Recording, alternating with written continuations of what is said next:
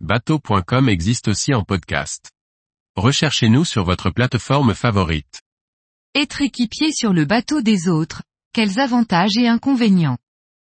Par Antoine Wilm. Si vous n'êtes pas propriétaire d'un bateau, être équipier peut être une excellente façon de découvrir cet univers. Même si un équipier n'a pas la responsabilité du navire, il y a certains points à considérer avant d'embarquer sur le bateau de quelqu'un d'autre. Des histoires d'équipiers qui se terminent mal, il y en a eu beaucoup. Voici quelques avantages et inconvénients à connaître afin que votre embarquement se passe au mieux. Avant de s'acheter un bateau, ou si cela n'est pas économiquement possible, s'embarquer comme équipier est une bonne façon de faire ses fonds de cirée. Mais il est bon de connaître les bons et les mauvais côtés de la situation avant de monter à bord. En voici un échantillon. Un nouveau monde, Faire équipier sur un bateau, c'est entrer dans un nouvel univers, nouveau bateau, nouvel équipage, nouvelle destination. Et ce renouveau régulier est assez excitant. Voyager, découvrir et partager, si vous faites équipier, vous avez sûrement le sens de la découverte et du partage. Selon votre embarcation, cela vous permettra d'aller dans des endroits où vous ne seriez jamais allé, et vous aurez peut-être la chance de découvrir les mouillages secrets de votre capitaine. La voile rassemble beaucoup de passionnés et vous allez faire de belles rencontres et avoir de beaux échanges autour de cet univers. Les marins adorent partager leurs expériences et l'on sort généralement avec des compétences supplémentaires après avoir fait équipier. Une expérience, sans engagement, certes, vous allez vous engager pour une certaine période, par exemple une traversée. Mais arrivé à destination, ce n'est plus votre bateau et vous n'aurez pas à vous tracasser. Un bateau coûte cher à l'entretien, pour l'amarrer, et l'on se retrouve parfois bloqué à cause de la météo ou de la casse. En tant qu'équipier, vous êtes libre de continuer votre route sans avoir tous ces inconvénients, même si une forme d'engagement moral incite à ne pas laisser un équipage dans la galère.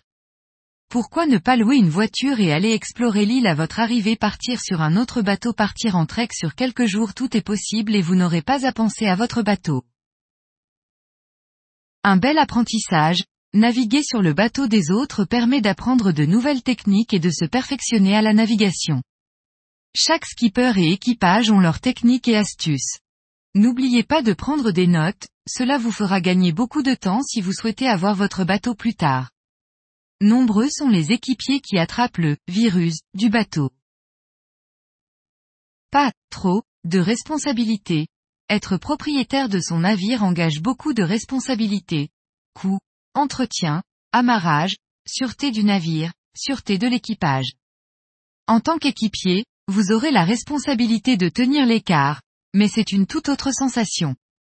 Si quelque chose va mal, vous savez que vous pouvez réveiller le capitaine et il prendra une décision. Faire équipier peut sembler parfait, mais il y a également quelques inconvénients. Vous n'êtes pas le capitaine, et c'est mieux de vous en souvenir. Le bateau n'est pas à vous, par conséquent, vous n'aurez jamais le dernier mot. Les décisions sur les horaires, les tâches, l'itinéraire, ne vous reviennent pas. Bien sûr, il y a des capitaines beaucoup plus souples que d'autres. Mais sur un bateau, il n'y a qu'un seul chef de bord et en tant qu'équipier, il faut l'accepter. Beaucoup d'histoires se terminent mal car l'équipier n'arrive pas à accepter les décisions du skipper, ou parce qu'un skipper abuse de son pouvoir. Et en pleine mer, les choses peuvent vite devenir dramatiques. Du temps devant vous, faire équipier c'est se soumettre aux aléas météo. Si une traversée est reportée d'une semaine pour cause de mauvaise météo, il faut pouvoir s'adapter. Ainsi, vous devez avoir du temps devant vous, et être flexible. Les tâches, à bord d'un navire, vous devez contribuer aux tâches quotidiennes, manœuvres, car, cuisine, nettoyage. Cet inconvénient n'en est pas vraiment un. Mais il peut le devenir, si par exemple il y a des mésententes sur les tours de vaisselle ou de car. Au bout de quelques jours, lorsque l'on vit 24 heures 24 dans un petit espace clos, il peut y avoir des tensions. À vous de bien communiquer et faire des efforts pour garder l'ambiance générale au beau fixe. La caisse de bord. La caisse de bord dépend de chaque skipper. Certains ne vous feront rien payer car ils seront heureux d'avoir quelqu'un à bord pour les aider. Certains vous feront payer à la journée, d'autres diviseront seulement les frais de bouche. Les relations, ce point est celui que l'on sous-estime le plus. Naviguer à bord d'un bateau peut mettre à l'épreuve les relations personnelles.